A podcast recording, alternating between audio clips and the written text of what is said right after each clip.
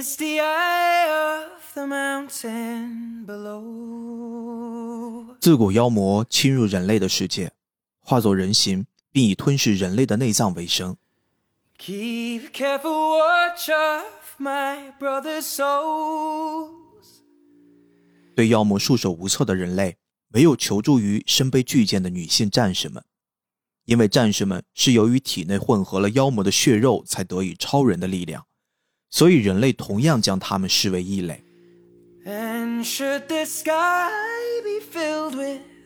fire and smoke? 一方面依靠着他们斩杀妖魔一方面畏惧并排斥着他们并将他们称为大剑。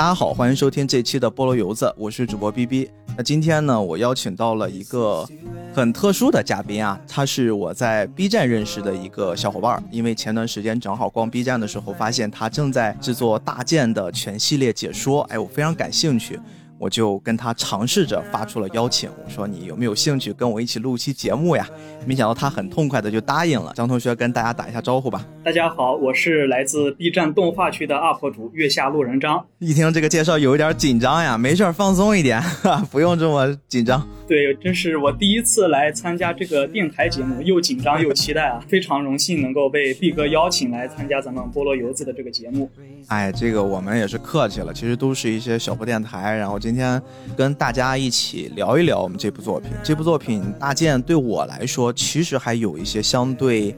特殊的意义吧。因为我很小的时候，差不多初中、高中左右，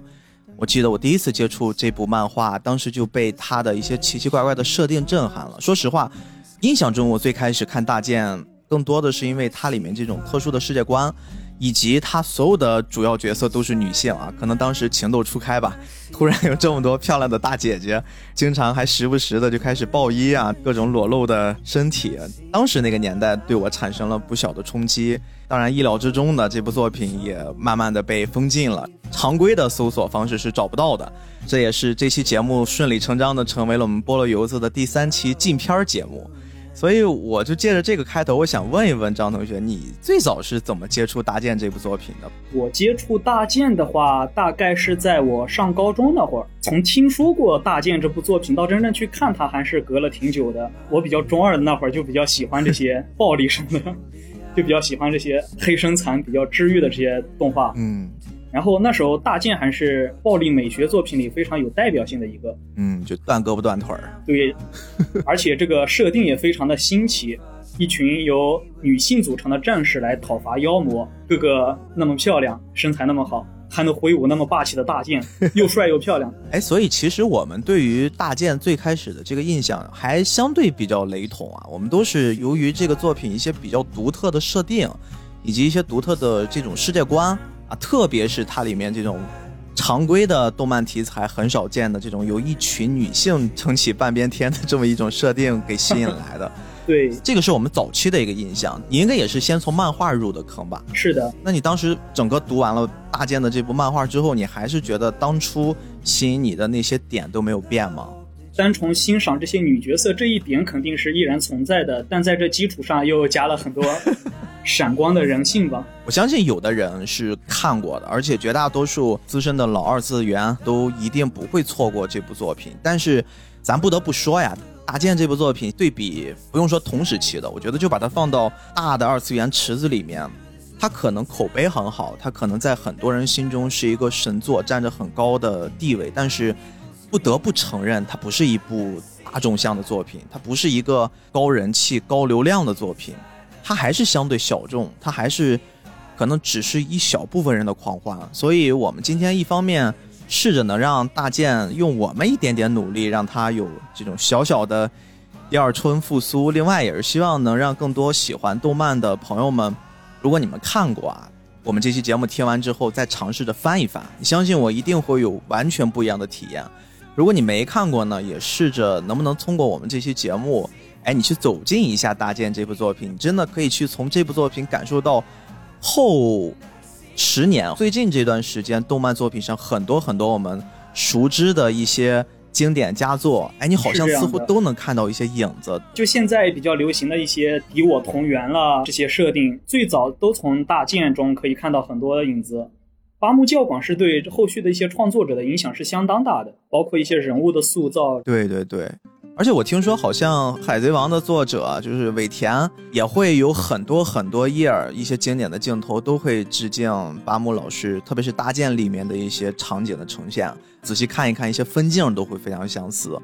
这些也是从八木老师身上能看到他对于后世的一些漫画家，或者是说对对于同时代的漫画家产生的一些影响。但是最可怕的是，八木教广老师他竟然给自己的一定位，漫画家这个职业是他的一兼职，对，他是这么说的。他还不会把自己当成是一个全职漫画家。哎，这个就比较有意思。在网上找了很久，我也没找到他的主职是什么。哎，我听说啊，这个不确定啊，这个消息说他是一个外科医生。当然，这个是一个比较，我觉得可能有一定信任度的一说法。同样还找了一说法，阿木老师主要的职业是理发师。啊，这个就比较扯犊子了，因为我们都知道大剑里面有非常非常多的角色，我们都说这是一个群像戏啊。但是在这里面，很多人包括他的名字也很难去认，很难叫，都是用一些英文名的中文意思，特别不同的翻译版本会给不同的角色命名还都不一样。所以说，很多的读者都是通过他们的发型来分辨这些角色的，所以他们就说八木老师有可能本职是发型师，然后他才有这么高超的可以给这么多角色塑造不同发型的能力。这些众说纷纭，它都不影响八木老师整体给我们一种很直观的感官呈现。而且我不知道张同学你有没有发现这件事儿，就是你从最早期的他那几章，一直到他最后完成了这个大剑，中间隔了还不短的时间啊。它是从零一年开始连载到完结，是一直到一四年了，连载了十四年。你会发现，它整个这个连载的过程之中，好像它的画工真的变得越来越成熟，特别是到了中后期的时候，你明显感觉出漫画和漫画之间那种大拉页儿，我的天，就那种视觉冲击和震撼已经非常非常强了。对，是这样的。因为我昨天晚上才又把这个作品完整的看了一遍，我就忍不住找了几个大的拉页儿，然后把它拼起来之后发到朋友圈上，我就给这个作品最后定义就是一个艺术品。它在我这儿看来好像已经不是一部漫画这么简单了，它更像是呈现在我面前一幅一幅，像是那种充满了创意、充满了那种恶趣味和灵感碰撞之下诞生的那种艺术品。八木的这个画工的进步是非常明显的。刚看漫画前期的时候，主角从新手村那段故事看起，当时女主角砍杀妖魔的那几个镜头，能明显的感觉到这一剑砍下去，那个没有从中感觉到什么太强的张力。但是到了后面各种大场面的作战、各种战斗的画面，那种呼之欲出的震撼，能明显的感受到。没错，没错。这画了十几年，进步很明显。所以其实也是用功的。我们虽然说他画了十几年，这个作品跟我们传统接触的漫画家所笔下诞生的那种作品还有一些不太一样，也可能是就像巴木老师说的，他是一个兼职漫画家的缘故，他的更新速度其实并没有很快，他一直保持每个月一画的这种速度。对，一般我们都熟悉的就是这种周更啊，就是一周一周的这么赶。那包括呃再早一些的，像藤子 F 不二雄先生。他的这种创作欲望和创作速度会更快一些啊，可能一周都会出现好多好多的内容。这一点上，阿木老师相对来说会慢一些，但是慢工出细活真的是能从他的作品里面感受的比较真切。是这样的，他这个月更，一方面是他自己确实是在慢工出细活，另一方面也是因为这个连载平台的缘故。这个大剑刚开始的时候是在月刊少年 Jump 上连载的。大家可能比较熟悉的是周刊少年战，对对对，海贼王什么的都是这里面出来的。其实集英社当时是有一个月刊少年战这样一本杂志的，但是办了几年之后它就停刊了，嗯，是在二零零七年停刊的。然后八木老师是在那个零一年开始在上面连载大剑，到了月刊少年战停刊的时候，他就已经画了好几年的月更。然后这个月刊停刊之后呢，集英社又开了一本新的那个杂志，叫 Jump SQ。就把之前一部分在月刊少年上连载的漫画移到了这部 SQ 上面继续连载，八木就这样从月更变成了月更，就依然没有 更新速度没有任何提升。从月更变成了月更啊，确实让很多人觉得啊还行，勉强可以接受啊。你只要没有从月更变成年更啊，像我们某一些四字老师一样。我们这话又说回来，其实整个我们聊完了八木教广老师的，我们能找到的一点点资料吧，确实不多啊。他的这种创作欲望，我们能感觉到依然在。现在其实他也有一些新作还在连载着。对，但是说回《大剑》这部作品，不得不说，这应该是很多很多人了解八木老师的一个重要的作品了。对他来说，我相信也是一个比较重要的转折点吧。是的，他在这个时间段里面完成了自己从思想上到创作欲望上，包括画工上的一种蜕变，而且同时我们能看到巴木老师其实他也并不是一个特别年轻的漫画家，他是六八年生人啊，他是在日本冲绳出生的这么一位中流砥柱的漫画家吧。但是对于他的整个创作生涯来说的话，我觉得也是相对其他我们那些普通人能叫得上名字来的漫画家来说，也是比较平坦。他并没有一些特别特别强烈的起起伏伏和这种大的波折。当然，我知道很多人一定接触过大剑，你们也知道大剑是有 TV 版的，然后大剑也有漫画版的。啊，我今天跟张同学达成的共识就是，我们还是围绕漫画版的这个剧情来展开聊，因为 TV 版一个是比较早了，它相对于现在大家能接受的这些画风呀，包括打斗的各种乱七八糟的呈现上会弱一些。同时，它因为比较特殊，它的结尾跟漫画版的结尾是有一些出入的，所以目前来说，普遍大家认可大剑的整个一个完整的故事，还是基于漫画这个版本。对，而且动画的内容也比较少，虽然有二十多集，但其实放到原作里也就将近三分之一的内容。而且漫画后期节奏也是比较快的，信息量也比前面这三分之一要多很多。所以呢，朋友们听到这儿，你们就明白了。这次我们给大家安利的这部作品呢，可能还真的不是啊，你们从网上随便找找资源。刚才我们也说了，这是一禁片儿系列，对吧？动画片儿不太好找，而且又比较旧，剧情呢又不是我们真正想跟大家说的，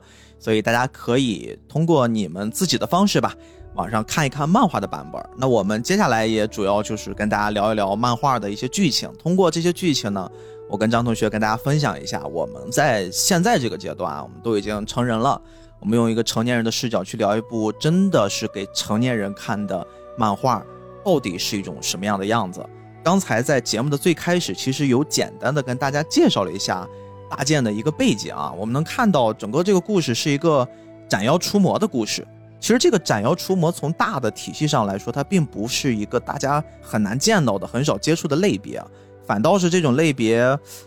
至少在目前吧，不光是动漫啊，游戏里面有很多相似的设定。一个是它出的很早，咱们都说早出早沾光嘛，对吧？你甭管后面的有没有借鉴你，但是我就先出了，总会被一些人会说啊，你看这又抄袭了吧？你看这又致敬了吧？另外，也是刚才我们开头一直强调的一些角色的缘故，它都是一些女性角色，所以说我们从这个作品前面引入开始，我们就要先跟大家介绍一下这部作品的一个女主角啊，克雷雅。克雷雅这个小姑娘。说实话，她并不是第一眼长在我的审美上，特别是动画版的处理，应该还会劝退不少人。克雷雅是一个短发的金发是这样，大眼，也不能叫萌妹啊，就是挺冷酷的一个小姑娘，而且性格也是冷冷冰冰的，身后背了一把大剑啊，对吧？为什么这个作品叫大剑？他们里面主要的角色每个人背后都会背了一把巨大的剑哦，这个剑大的有点夸张，就是整个从他们的后背一直直通脚底板，就差不多是这种长度，跟人差不多长，而且重量很重。对对对，里面有提到过，除了这些组织的大剑战士之外，普通人想要正常举起大剑都已经算是有不错的力气了，想要挥动它几乎是不可能的。里面有提到，嗯，对，是密度很高、材质很坚硬的一种特殊武器。对我们从这种大的设定上，其实首先就给大家一表示了，这帮人不是一普通人，他们身上其实是有着半人半妖的一血统，所以说他们才会有一些异于常人的能力。那在这个背景基础之上，我们能看到，我们这个主角克雷雅呢，在这个大剑他们有一个组织，在组织里面呢，不停的完成任务的一个小兵，而且通过后面的介绍，我们能知道，他们这个组织呀有好几代人，不同的一代又一代。我们现在主要讲的就整个这个故事，其实主要围绕的是三代人，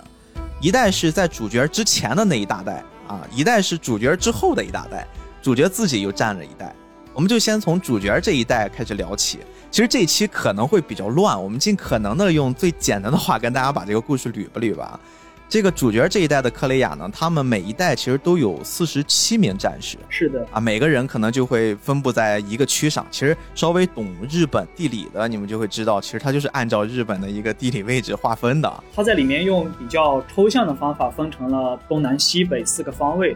再加上一些中间地带，而组织的位置是占据在这个大地的东方。按照组织的惯例，会把实力比较强的、比较靠前的那几位战士放置在接近中心位置的一些地方，这样不管四个方向哪里出现棘手的妖魔，这些强者可以第一时间前往援助。嗯，而剩下的四个方向就有强有弱，尽量让每个方向分布的战士实力相差不多，就近接任务、巡逻之类的。听起来还是一个比较科学的布置方法啊！大家就可以想象，就是在这个大剑的世界里面是有一地图，这个地图呢就像一个十字架一样，或者像日本的一手里剑一样，对，对吧？上下左右，然后中间这么有一小块儿。刚才除了像张同学介绍的组织所在的位置是在东方，其实在其他的三个位置呢，都有一些非常非常强大的大哥大姐啊。这个后面我们会介绍，大家可以先形成一下他们的这个布置。当然，故事最开始还没有形成这么大的一世界观，我们只是为了方便大家理解。我们继续说回克雷亚，克雷亚其实这个小姑娘，她作为这一代人排名最末的，就是跟鸣人一样吊车尾啊，这么一个一个小姐姐呢，她本身战力就不高，他们的排名其实就是根据他们的实力来排是的，克雷亚就排在最末位，同期有四十七位战士，她就是第四十七号。就这种设置其实也不是很难看到，但是吧，它又很容易让我们带进去。我们看到一个小女孩慢慢的成长，这种故事相对于我们读者来说比较容易有亲和力吧。当然也有例外啊，比如说一拳超人，对吧？一上来我给你满级的主角，大家也一样会有一些代入感，方式不同。但是对于克雷亚这个小角色呢，她一开始做的一些简单的斩妖除魔啊，虽然它排在四十七位，但是还是可以处理到位的。对，他当时就救了一个小男孩儿，这个小男孩儿其实在这个作品里面也比较重要啊。但是这个小男孩的名字啊，很多人就 经常会拿他的名字开涮，他叫垃圾啊。我像这一说到这儿，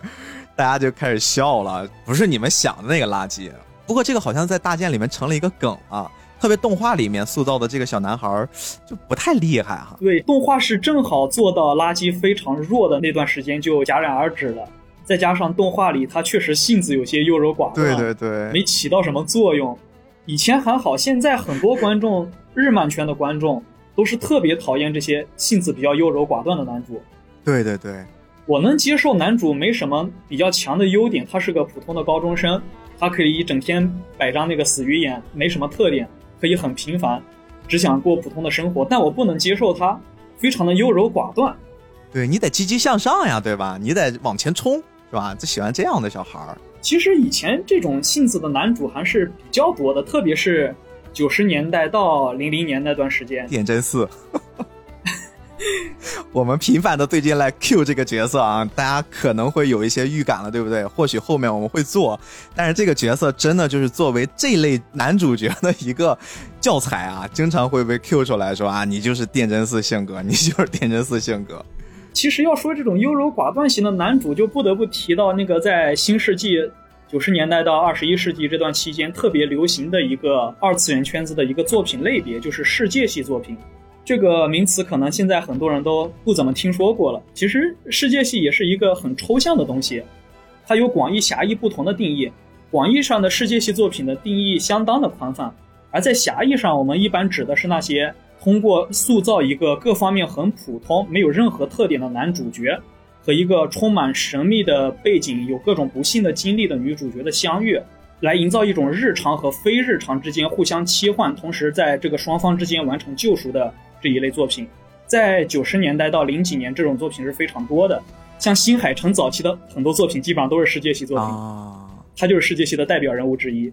当然，从军民这时候开始，他的标签应该就是彻底的青春作者了。所以其实，在这样的一个大的背景之下，我们发现克里亚结识了一个小男孩儿，这个小男孩儿叫垃圾。其实我们还要把他这个名字稍微给补充一下，我觉得咱整天叫人垃圾垃圾的，对人不太公平啊。毕竟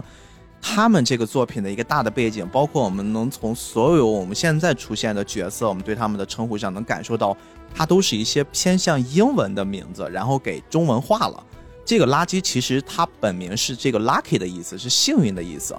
所以说翻译成中文就变成垃圾垃圾。所以我们能从这个名字上能感受到作者对于一些角色的塑造其实还是很讲究的。后面我们也会提一些比较有代表性的角色。当然，我们这个还是要遵循咱们中文听众、中文观众的这个感受吧，还是叫他垃圾好了。这个小男孩其实一开始就是一个很弱小的孩子，家里面也很惨，都被妖怪也是给屠过啊，自己也失去了亲人。克雷亚当时就是到村子里面去斩妖除魔的，后来他结束他的任务了，他的组织就过来收钱，他就是只干这件事儿。对，搭建就是这么用的。对呀，对呀，这个小男孩觉得无家可归了，他就说：“那我跟着你走吧，我就非赖上你了。”然后才有了后面的这个故事啊。这个垃圾跟着克雷亚一直走的时候，当然克雷亚一开始不会答应，随着相处。他们慢慢的产生了一点点的友谊或者说羁绊，哎，突然呢，克雷亚有一天收到了一个黑函，这个黑函还蛮重要的一个小设定。对，黑函是大剑里非常重要的一个设定。我们说了，这些大剑里的这四十七位服役的战士，他们是半人半妖的战士，他们体内有妖魔的血统，他们的思维保持了人类的状态，但是可以使用一些妖魔的力量武技，就可以斩杀那些妖魔。这样就会存在一个问题，他们每次战斗都要使用体内妖魔的血脉赋予他们的妖力，但是他们毕竟身体大部分还是人类的肉体，随着这个妖力的逐渐使用，这个妖力会侵蚀他们，慢慢的这个妖力把他们的理智也彻底占据之后，这些大剑战士也会变成真正的妖魔，这是一个漫长的过程，但是因为个体差异，可能有人就比较容易妖魔化，有人会比较慢一点，大体上是根据他们这个妖力的使用的数量和频率来决定的。这就决定了这些大剑战士，他注定是一些消耗品。你越是斩妖除魔，你就离妖魔越近，早晚你也会变成他们的同类。你到时候那些新的大剑去斩杀你，就是一个非常悲剧的设定。而这些大剑呢，他们是能知道自己大限将至，我快要变成妖魔了，我是能感受到的。然后这时候呢，他们作为战士，可以选择用一种比较有尊严的方式离开。我在明显预感到我接下来要变成妖魔了，我可能坚持不了多长时间了，我就给组织。发送一个信息，我可以指定组织内的某一个大剑同伴，由他来斩杀我，让我还在保持这个作为人类死掉，带着尊严死掉。而组织呢，收到这样的委托之后，就会用黑色的像信封一样的东西，就叫黑函，就会把这个黑函交给这位牺牲者指定的那位大剑战士。这些战士无法拒绝这个黑函的委托，他收到之后他就。必须赶到那个牺牲者所在的地方，去将这个同伴亲手斩杀掉。嗯，在设定上一开始就是一个悲剧的作品，在细节上体现这个它的悲剧性的一个很有代表性的东西。对对对，这个其实乍一听起来感觉还充满了人道主义关怀啊！你看这临死之前，对吧？组织还给你完成一件你的心愿，有你指定的角色。啊，无论如何，我们组织都会把你最后一程给你送好。但是你仔细深一琢磨，这事多残酷呀！刚才张同学用了一个词儿，我觉得用特别好，用的是大剑这些角色，他们注定是一个消耗品。在目前看来，这个消耗品更多的是赋予他们在帮助人类斩妖除魔，虽然不被人类这个时代所接受，同时他们还承受着各种人类的不理解、谩骂、什么恐惧、躲避。他们同样在为人类做的事儿，然后呢，还要抗拒着自己体内另一半妖魔的这种冲击，那自己随时有变成妖怪的危险。它作为一个消耗品，那是实打实的。但是后面我们说这个消耗品，它还有更多层含义啊。这个我们随着故事的深入，慢慢的跟大家解答。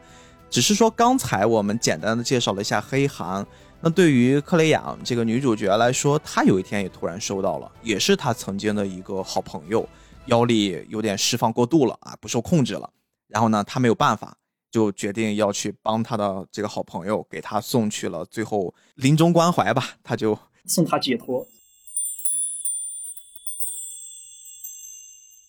因为我们刚才也介绍过，克利亚这个小女孩，她的性格是一个还蛮冷酷的。但是其实她真实的状态不是这个样子，她并没有多少朋友。她是个非常善良的人。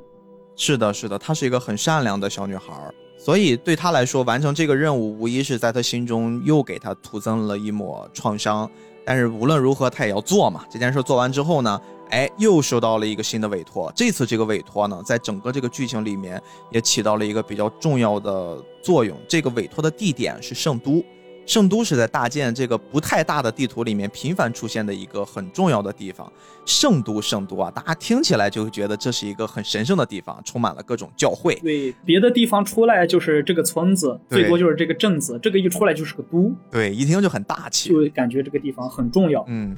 里面不但有这种住的老百姓，那还有一些教会，还有一些教会的官职人员，以及整个保护城市的一些普通的军人们。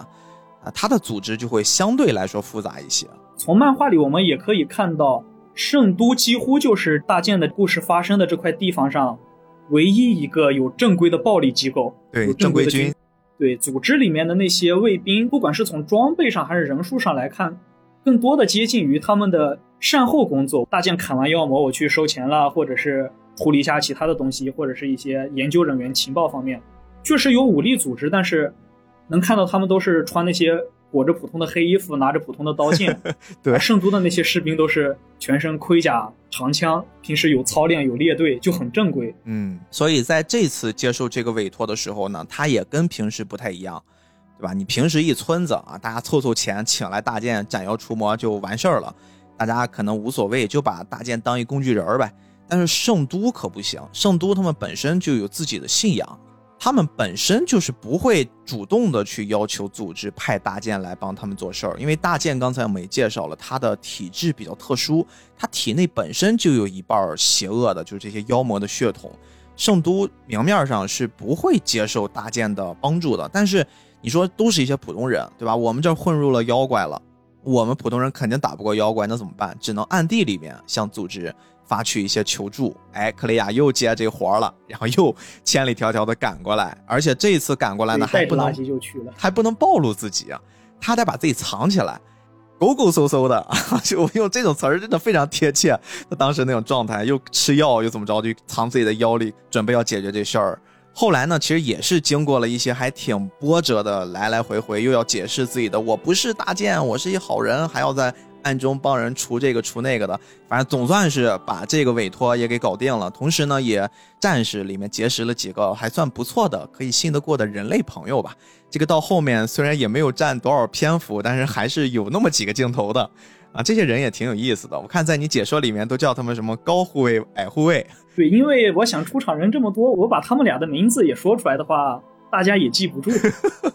说实话啊，现在我已经开始感觉大家听起来就是这些角色比较吃力了啊。没关系，我们尽量挑重点的跟大家聊。现在我们也能感觉到故事逐渐的开始深入了，而且克雷亚在这次战斗之中呢，他尝试了一次妖力过度释放。刚才张同学介绍过，作为这些大剑，他们都有一个阈值的。我自己平时可能遇到强的敌人，我就多释放一点。但是呢，如果我一旦超过那个阈值，我的这个妖力可能就不受控制了。那么这些大剑就会变成我们说的这些真正的妖怪。但是问题就在这儿，克雷亚不小心在这次战斗之中，他的妖力过度释放，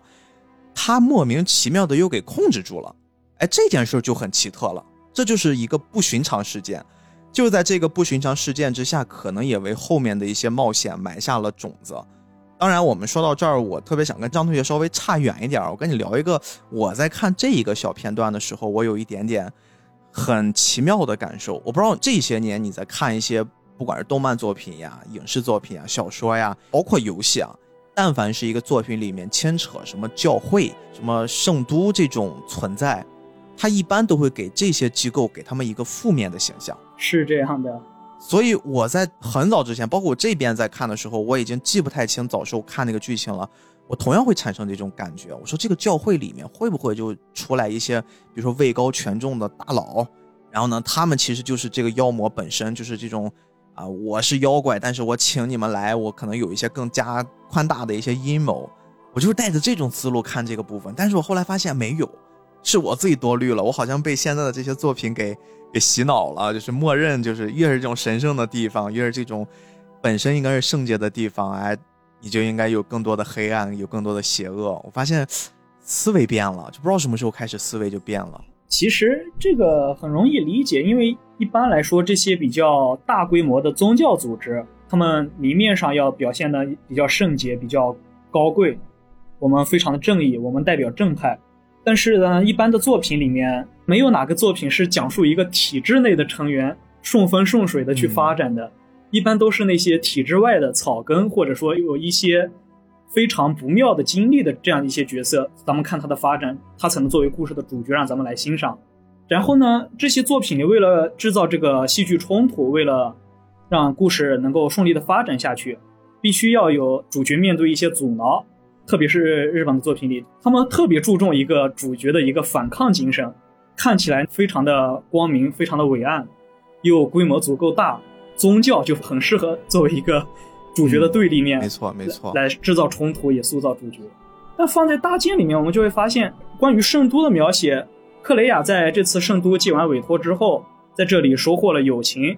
也让圣都的那些圣堂里的那些高层对这些有妖魔肉体的大剑的观点产生了一些变化。就圣都在后续的故事中，其实很长一段时间他们就没有出场。很多人都已经淡忘了，还有这么一个圣都我就是忘记了，我就是看着看着觉得他们过去了。大剑的这个地图本来就不大，虽然叫圣都，叫宗教组织，但仔细一想，它也没多少人，没多大规模。作为一个反派，说真的，他还有点不太够格。对，体量太小了。能感觉到里面最高的就是一个大主教，然后作为比较高级的就是一些祭司，那些祭司从人数上来看也就不到十人。没错。不要说它是教宗级别的组织了，感觉就是一个地方上的小教会放在现实中。而且我经常其实，在看这类带有宗教的教堂的这种设定的故事里面，确实像你说的，往往在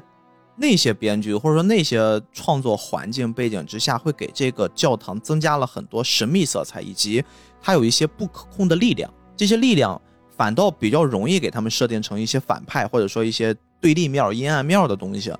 特别是我们传统概念里面，这些教堂应该就是神圣的。越是这种神圣的地方，给它诞生出跟它本身设定完全相反、截然相反的一些元素出现的时候，可能会给读者呀、观众啊增加一些感官刺激，哎，让他们觉得，哎呦，这种地方出来的这种邪恶，至纯的地方出现了这种至恶的邪恶，好像它比较吸引人，它有这种噱头，让观众有更强烈的观看的欲望。但是我们好像回到大剑里面，刚才你在说的过程中，我也在思考，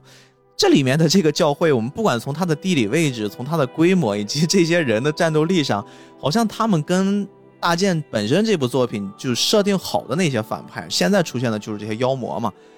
好像差别十分大，他们根本没法跟人妖魔抗衡。那再给这边再塑造出一个绝对的反派，好像也不太成立。但是这个点其实挺值得我们去考虑的，创作的时候。你看刚才我的这个观点，就是我默认好像在这种地方，哎，它就得出一点事变，它就得出现他们这种圣洁的地方出了一个他们自己诞生的邪恶。这种理念不知道什么时候开始从我心中脑海中根深蒂固了。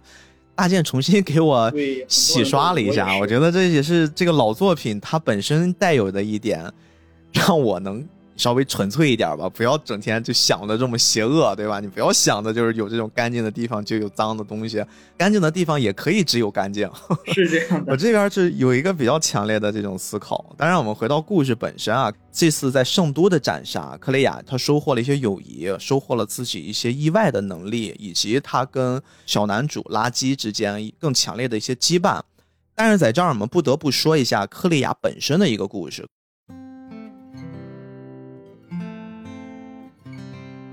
克雷亚他之所以作为他们这一代人的能力垫底儿，他不是天生的，就不是说我就是跟大家同样的一条件儿啊，我就是不如别人，所以我垫底儿。他本身其实从一个人变成了一个半人半妖的这么一搭建的存在，他跟别人就是不太一样。其他的战士是在体内移植了妖魔的血肉变成的战士，而克雷亚体内他移植的不是妖魔，而是一位曾经的大剑。哦。很重要的角色出现了，对，其他人是人加妖魔变成大剑，而克雷亚是人加大剑变成的新一代的大剑。也就是说，他体内其实只有四分之一的妖魔的血统。对，所以他天生讲道理来说，就是比那些有二分之一妖魔血统的人就是得弱。对，但是问题就在这儿，植入他体内的这个大剑可不得了。哎，这就引入了我们一个新的人物，而且是一段。新的故事啊，这块儿我们值得拿出一点点时间来跟大家聊一聊啊。这是一个人气很高的角色，一个很多很多看过大剑之后都非常喜欢他的以女神级别的角色——敌神。当年贴吧选大剑三大美女的时候，狄神位居榜首，公认的整部漫画颜值第一。非常漂亮，一长发大美女，然后身材也非常的曼妙，能力贼强。对，啊，我们其实刚才也简单介绍过，这大剑是有排行的，而且我们更早之前也介绍过，大剑是一代又一代，一代又一代的啊，历代的大剑的 number one，number one 里面的最强就是这个敌神，对，就是他已经到了一种强无敌的程度了。传说他当年是一个很冷酷的一个杀手啊，就对他来说没有什么是他干不掉的，而且他常年就是也不怎么解放妖力就能干过特别特别强大的敌人。对，因为大家在战斗中面对妖魔的时候，几乎都要把妖力释放出来才能战胜他们，而敌神就是我就是不释放妖力，我就是凭借这个肉体自带的这些能力，我不管碰到什么对手，我都能干掉他，哎，就是玩儿，就是玩儿。就是无敌，谁也不知道他的上限在哪儿，只知道他从来没有认真过，从来没输过。对，而且他打架一直在笑，别人就会给他起了一个还比较特别的名字啊，叫“微笑的特蕾莎”。当然，这个翻译不一样，有的翻译叫他叫特蕾莎，有的翻译叫迪尼莎。所以说，我们统称为就叫迪神吧，好吧？就不同的版本翻译问题。迪神这个叫法最为流行。对对对，都叫神了嘛，这个大家也比较好认啊。听到有神的，那其实就指的我们说这个历届搭建的 number one。但是在现在这个时间节点上，他已经死掉了。为什么死掉呢？因为他曾经在有一次任务的时候，他杀了一个妖魔，救了一个女孩儿。这个女孩儿就是我们说的这部作品的主角克雷亚克雷亚。但是当时克雷雅还作为一个被人类、被妖魔各种欺辱的一个小女孩儿，当时就是一个人类，但是被欺负得很惨，甚至一度都说不出话来。这个设定就很像垃圾，就很像是当克雷亚有了保护别人的能力的时候，他保护了一个小男孩，哎，垃圾跟着克雷亚，克雷亚在小时候他就决定我一定要跟着迪神，因为也没有地方可以去了，对吧？我这边也被妖怪残害得很惨，然后两个人也是慢慢的相处，相处出感情来了。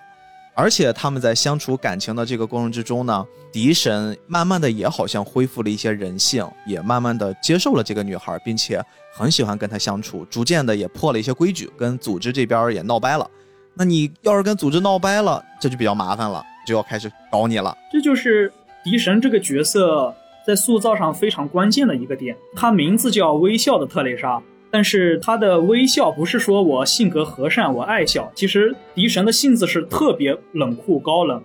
就那个假笑男孩儿啊，他是假笑女孩儿。对，应该是说他就带着那种与生俱来的对世界上除我之外的所有生物的一种不屑感。嗯我反正我身为大剑，组织让我杀妖魔我就去杀，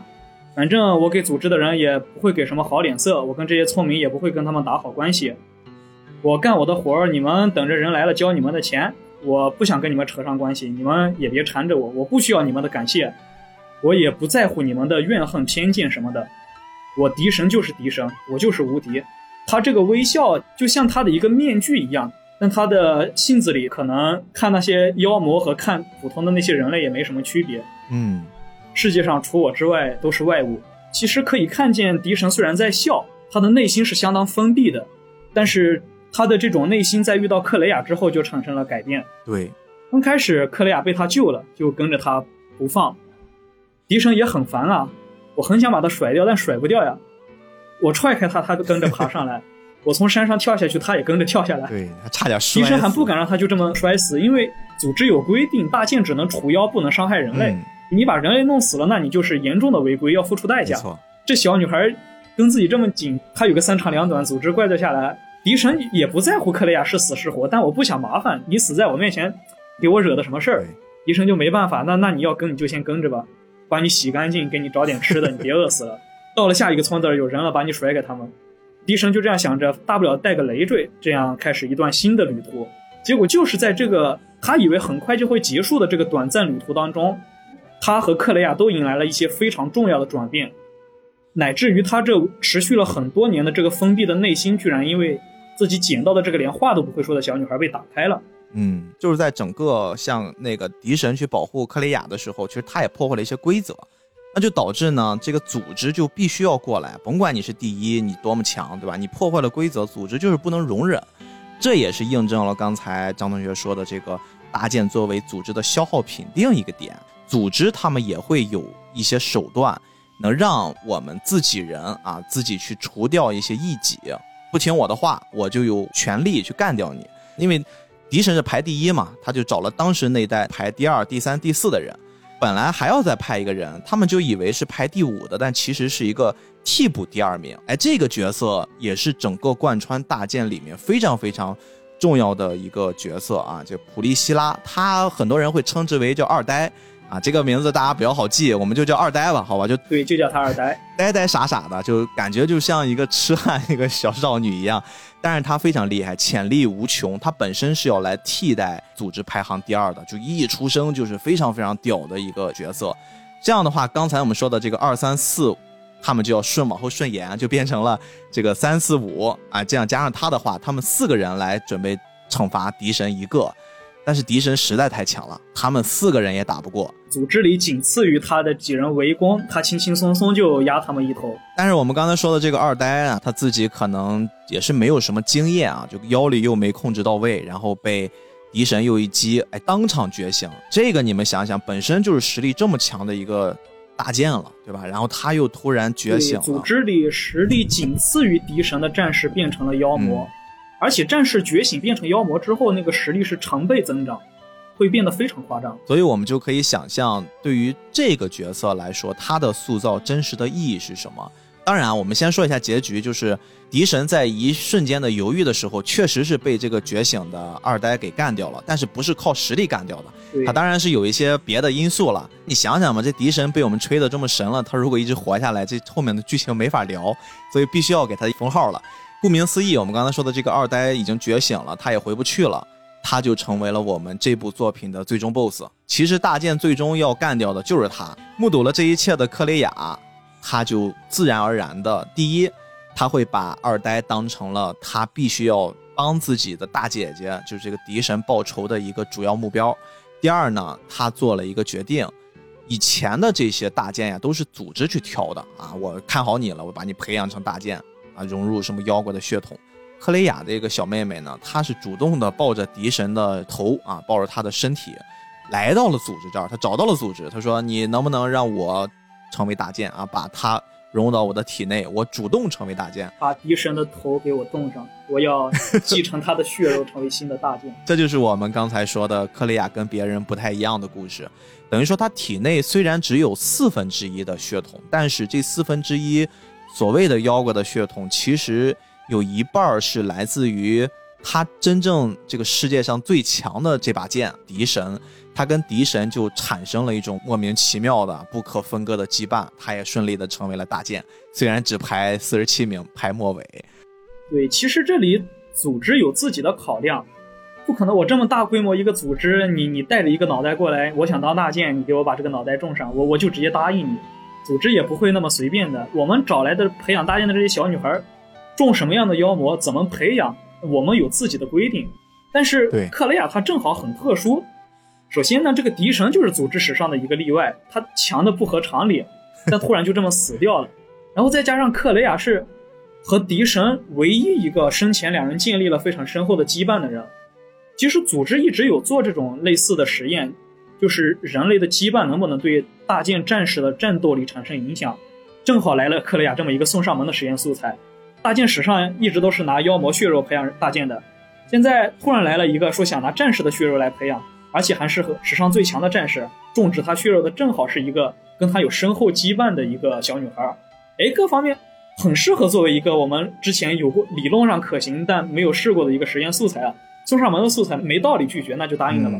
克莱亚就这样诞生了，哎，然后他作为练习生正式服役之前，其实组织对他是抱有非常大的期待的。大家都想知道这个已经死掉的战士，他的这个血肉种下去之后，能培养出来怎样的新的大剑？如果克雷亚真的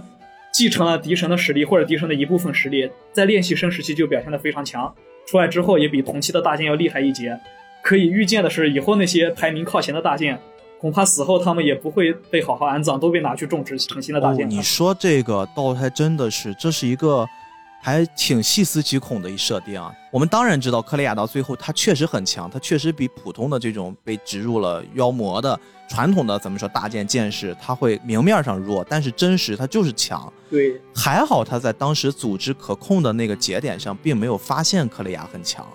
如果真的发现了，很可怕呀！这件事儿，你想想，那所有的人他们真的被利用的程度会更我们无法想象。是这样的，这个扩展是特别特别值得我们去思考的，很有意思一设定。对，我们也看得出来，克雷亚虽然论实力他确实比不过其他大剑，非常弱，但是组织也没有把他淘汰掉。一方面是难得有一个移植了这个战士血肉的大剑，还是用史上最强大剑培养出来的一个宝贵的实验品。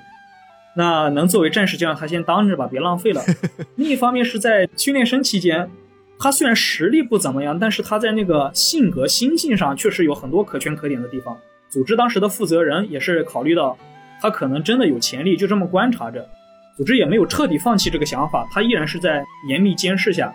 这个实验依然在持续进行。但克雷亚本人也不怎么清楚。但他出来之后。真的很菜，对，真的就长期以来一直是垫底的那一位，序号就没有升过。在我们这个介绍之下，我们现在大概对于咱们主角有了一个更清晰的认识了。我们时间线再回到现在这个时刻啊，不去展开回忆了。现在这个时刻呢，克雷亚完成了前面的这一系列的冒险啊，个人成长之后呢，他又接到了一个新的任务。这次这个新的任务可以说是对他后面产生了巨大的影响。对啊，他这次呢接到的这个任务是讨伐一个觉醒者，哎，这引出一个新的概念。什么是觉醒者呢？就是以前的大剑，他们如果妖力不能控制了，变成的这些妖魔就会给他们一个专有名词，叫觉醒者。但是这个觉醒者对于组织对外来说还不能叫觉醒者。啊，因为组织毕竟在普通老百姓面前，我们得是一个帮助人类的这么一好组织，对吧？我得挣钱呀，你们来委托我们，我们派战士去给你们除魔，我们来收钱。而如果有一天这村子里面的人发现，哦，你们自己这些人就可以变成妖魔，我这怎么挣钱呢？最厉害的妖魔居然就是你们变的，对对，那哪行啊？这个话就接不上了，没办法，他们对外就称为叫食欲异常者，就说这些人特别能吃。用这样的一个名词给代替一下，是一种特殊的妖魔。那聪明也肯定不会多想啊，这就是比较厉害的特殊妖魔。对，那就我们多花点钱呗，多找点厉害的大剑呗。对，只能这样子。但组织对这个食欲异常者，也就是觉醒者的态度一直很暧昧，就是如果没有接到委托，我们不会主动去讨伐他们，因为组织都知道。我们讨伐妖魔用的是战士，而这些觉醒者都是战士变的强。而且之前也说了，战士一旦觉醒，实力会成倍增长。就是说，觉醒者整体实力肯定是远超这些大剑的。我们派人去也是送菜，那还不如尽量能躲就躲。真的接到委托了，我们作为组织没法拒绝，那我们就多派几个人组成小队去讨伐觉醒者。这就说回了我们这个故事这一轮任务。一下子呢，克雷亚收到了一个新的委托，去干掉一个觉醒者，而且给他配了几个队友。这几个队友呢，海伦、维迪和幻影的米莉亚啊，这个大米姐，因为还有一个小米。其实这几个人名字突然出现啊，不只是说我们现在用声音的方式跟大家说，大家觉得很乱，我们看的时候也觉得很乱。但是这几个角色在后面频繁出现，而且都非常有人格魅力。所以说，他就成为了克雷亚到后面影响他一生的朋友。对，只不过在这一次，大家还都挺看不起克雷亚的，因为本身大家你想想，去干掉一个觉醒者，派了一四人小队啊，即使有这个大米姐姐这么一个排行个位数的很厉害的战士，但是有这么一个拖油瓶在队伍里面，大家还是会觉得他凭啥呀？那他来干啥呀？对，大家不是嫌弃他的实力弱。其实他们几人更多的是抱怨组织怎么派一个末位的来，说白了就看不起。对，有一个后卫战士来，不是说他弱起不到应有的作用，他反而会拖累我们，会让我们的战斗力再减一下，还不如别来了，我们三个上了得了。所以一开始他们对于克雷亚的态度都不太好，哎，但是巧就巧在这次这觉醒者还不是个一般的觉醒者。他是一个男性觉醒者，就非常非常的强大，把这几个人打的都够呛。多亏了克雷亚他自己有一点点特殊的能力，这一点特殊的能力呢，后面我们稍微再延展。但是大概的一逻辑就是，他因为体内有了敌神的一点点这个血肉，哎，他沾了敌神的光。别看平时的妖气很弱，他把妖气控制起来之后，恰好可以克制这个男性觉醒者，哎，反倒救了他的队友。他妖气弱反而是克雷亚最大的一个优点。刚才其实我们提了一个概念啊，这个觉醒者里面怎么出来一个男性觉醒者？因为我们一直都强调大剑都是女的，大家应该意识到了，大剑所化成觉醒者，哎，怎么来了个男性觉醒者？其实这个事儿很简单，组织最开始去培养大剑做实验的时候，他用的都是男性，但是后来发现呢，男性这个太容易觉醒了，男性就是太不容易被控制了，后来才决定改的女性。那其四十七个男性战士。一个没少，全变成了觉醒者，组织不敢再造他们了。他这儿其实你记不记得，他引出一个很有意思的一个概念。如果跟大家快速的展示一下这个男性和女性觉醒者，为什么男性比较容易觉醒？这个应该是大米姐姐啊，这个米队举了个例子，他说你们就可以联想性快感，跟性快感很像。对，队长说的。本身吧，这个事儿我没太在意，也是最近这次准备做节目，重新看了一遍，然后加上我们都成年了，突然我意识到。阿木老师在做这个设定的时候，他非常非常的高级。我这边稍微花一点时间跟大家延展一下啊，你们就知道这个设定多么有意思。因为我们都是成年人，我们不带着色情的眼光去聊这件事儿，我们就是科普的视角，好吧？我跟大家说一说。首先这件事儿我们要从一个胚胎学的角度来说。咱们都知道人是一哺乳动物啊，人和其他的哺乳动物其实也很相似。咱们的生殖结构下的男性和女性是有区别的。男性是什么呢？是阴茎啊，女性是阴蒂。但是你们要知道，在这个胚胎学的角度下面，他们都是有相同的一个胚胎组织。咱们在发育的时候，都是从相同的胚胎组织慢慢的变成男性和女性的这种特征的。所以说，原则上，男的和女的敏感部位所具备的这些神经的来源是相同的。代表什么呢？代表的是性快感也基本是一样的，就是感受层面的感官是基本一样的。所以说，咱们这儿就要说回到漫画里面大米姐姐说到的这个性快感的这个概念了。女性的阴蒂其实它是拥有着八千多条神经末梢，大概呢这个数量是男性的两倍左右啊。当然我不确定具体的数量，只不过跟大家稍微我查了查，有一个概念性的认识，我们就能知道女性的关于这个性快感的神经末梢，它会比较多，多于男性的。而且呢，它的神经密度也比男性的一些生殖器会多，差不多六到八倍。那我们这儿还要额外再补充一个概念啊，这些概念其实是咱们在当时学生物课的时候，我们或多或少都了解过的。就咱们所说的这个敏感和性快感不能直接划等号，你不能说我很敏感，所以我这性快感就特别强啊，我们不能这个样子。就类似于我这胳膊很粗，你不能百分百确定胳膊粗的人就一定力量大。锻炼身体的，我们知道他可能胳膊比较粗，但是你有些人就是吃的多，对吧？他就胖，他胳膊一样可以粗。所以说，我们要先明确，所谓的敏感和性快感不一样啊！你别看我这些神经末梢什么的都特别多，那只能代表你敏感。那么我们普遍探讨的是什么呢？就是这个性快感呀，其实往往会围绕着快感集中爆发的那个时刻，就咱们说的高潮啊。我们是正经科普啊，正经科普。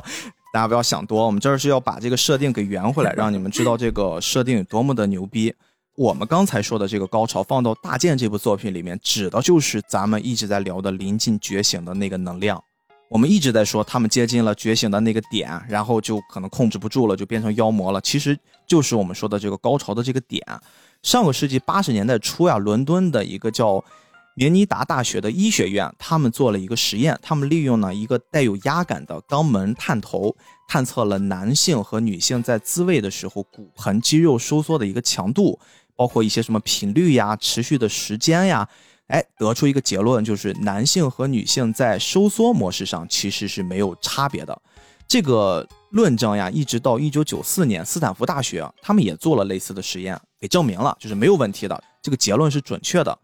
也就是说呢，在大剑中，无论男剑士还是女剑士，他们都可以以相似的方式觉醒，就是达到了那个临界点，而且都能达到不同程度的强横的实力。比如说，男性大剑里面的这个 Number One 和女性大剑里面的 Number One，他们就是很强，他们同样都会很强，不可能出现因为我是男性了，所以我觉醒了，Number Two 就比 Number One 厉害了，不存在。就他的这个觉醒的强横实力。同样的，就像是我们刚才说的，我们在做的这些性别测试上，他们的这个收缩频率相同的。但是为什么我们说在设定上面，现在的来看啊，这个男性大件更容易觉醒，后来被迫全部换成了女性大件呢？有一本书叫《人类性反应》，它里面提到呀，说人类的高潮大概会分为四个阶段，就是什么兴奋期、持续期、高潮期、消退期。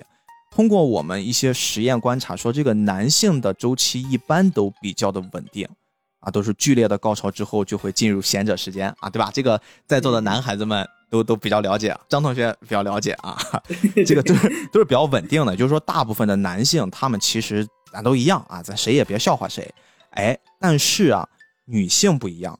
女性一般的情况就会比较复杂，就是她们的高潮的时间呀可能不稳定，有的会很快。有的可能会突然就消失停下，当然女性也会有闲者时间，但是她们普遍都会比男性短一些。而且呀，这个我觉得生物课上也会有一些人会了解到，就是有百分之二十五左右的女性，她们可能这一辈子几乎都没有所谓生理意义上的高潮。所以说，我们从这个真实的人类特征来看到这个结论啊。不管是男性还是女性，他们无论是生理层面的还是心理层面的，在所谓的性高潮点上，他们都很难达到一种同频啊。以前会开玩笑说什么女性三十怎么样，四十怎么样啊，男性可能他们的巅峰就是二十来岁。你会发现确实是很难匹配上的。而且从我们具备的性生活起，女性就通常会处于一个叫性中立的状态。她的普遍感受不到自己的性欲，但是男性呢就不太一样，他们很容易第一时间就会很敏感的就感受到，哎，我好像会有这种性欲了。男性可以不经过任何的外界刺激达到一种性唤起，但女性就不行，女性就必须通过比如说伴侣的抚摸呀、一些亲吻呀，以及一些气味的刺激等等来达成这一点。所以，我们从一个比较理性的、比较科学的角度，会发现男性和女性在这方面是有天然的不同的。哎，巴木老师换了一个概念，变成了所谓这个觉醒的概念。其实它就是在暗暗的比喻男性和女性生理结构方面的一些区别，所以最终会用了一些更为特殊的女性的身体来形成这种大件，他们可以更稳定，他们可以更容易抗制住自己的那种冲动和欲望。其实你会发现这个设定它是充满了科学依据的。呃，我会更相信阿木老师是这个医生的这个传说。可以这么一说，确实。所以就这个点上还是蛮有意思的，对吧？当然，我们这个稍微岔开了一点话题啊，我们还是回到咱们剧情上。我们把这几个剧情稍微跟大家一介绍，后面我们就快速的给略过。这次战斗之中呢，除了他们经过千辛万苦解决了那个男性的觉醒者之外啊。刚才说大米姐姐，她在战斗时候突然有一个意外的发现，有一个猜测。这个猜测第一是她觉得我们这些人凑到一起，应该不只是为了过来消灭敌人吧？看这个样子就像是让我们来自杀一样，应该是组织有一些刻意的预谋，并且好像发现他们这四个人都不是什么听话的乖孩子啊，应该是组织想过来搞他们。然后另外他们再细细一看，刚才我们说了克雷亚是。大米姐姐曾经也有这种觉醒之后又突然恢复的这种经历啊，他们被称之为叫半觉醒状态。是的，哎，好像发现了组织可能会有一些比较阴暗的想法，想让他们去送死。哎，这四个姐妹就形成了一个叫坏孩子联盟，就类似这种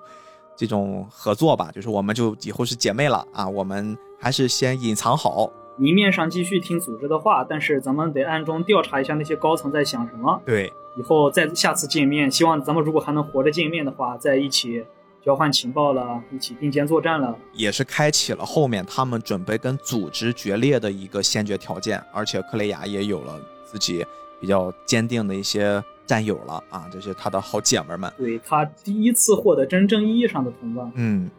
然后再到后面，其实都是一系列的打打杀杀，克雷亚的各种成长。但是我有一个印象比较深的角色，就是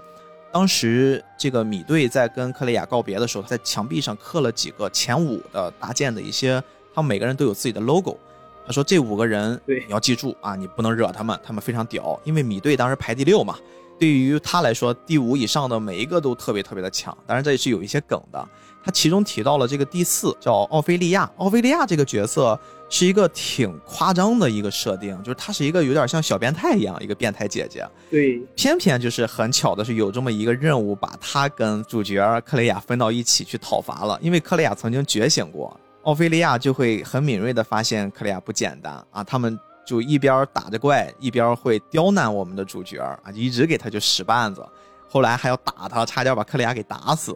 也歪打正着的，克雷亚就获得了高人的指点，差一点死掉了，胳膊也被打没了。哎，突然得到了上一代，就是他的这个敌神那一代排行第二的伊雷娜，就是一个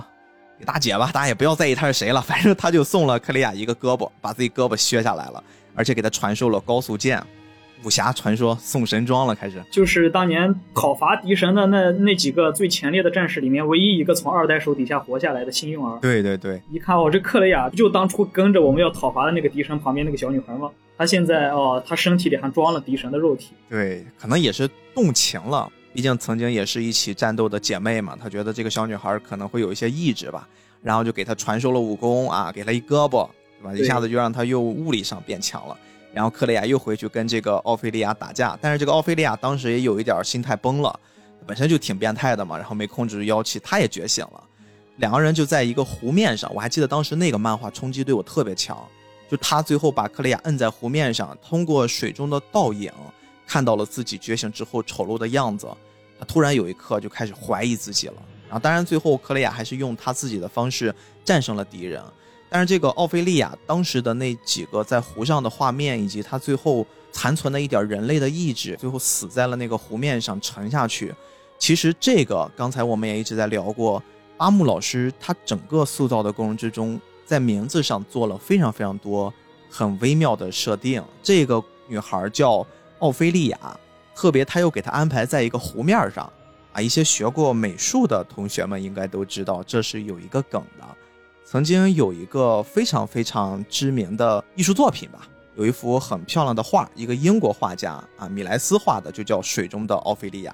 那个画还挺漂亮的，一看就巴姆老师在对那个画致敬。哎，我稍微给大家科普一下，张同学应该知道那个莎士比亚的《哈姆雷特》吧？那个《王子复仇记》。To be or not to be，那个他那个大概故事就是男主这个王子哈姆雷特，他的国王父亲暴毙了，然后呢？他父亲托梦给他说，杀他的是凶手是叔叔，但是他这个叔叔呢又娶了哈姆雷特的母亲，哈姆雷特就为了复仇就各种找证据，然后呢装疯卖傻的，后来哈姆雷特就阴差阳错的就杀死了情人的父亲，他这个情人就叫奥菲利亚，所以说他这个情人就非常的痛苦，精神失常了，最终就不幸的溺水身亡，然后由这个故事，所以才有了我们刚才说的那幅世界名画，就叫《水中的奥菲利亚》。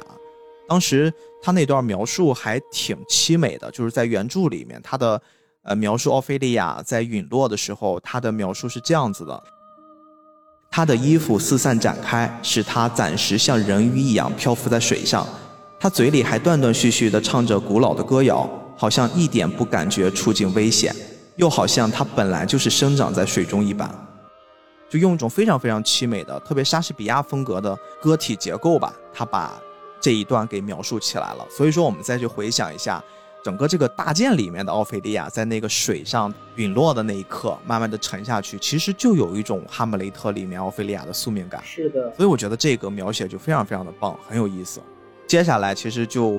来到咱们这个故事的一个小高潮了。其实整个今天我跟张同学要聊的时候，想想把这个故事给大家分成两部分来讲啊。第一个部分我们马上就讲完了。第一个部分，我们截止就是截止在这个七年之前，现在所有发生的事儿都是七年之前的故事。这个七年之前还有一点点小插曲，就是我们不得不介绍，刚才我们有了这个觉醒者的概念，但是比觉醒者还要强大的，还有一个更高维度的对深渊者敌人，他们被统称为叫深渊。是这样的。组织的历史上，很多战士都变成了觉醒者，包括第一期的全部男性战士和后续的很多女性战士。而在这些战士中，我们之前也都说了，那些一号战士 Number One 都是在同一个时期里面冠绝群雄。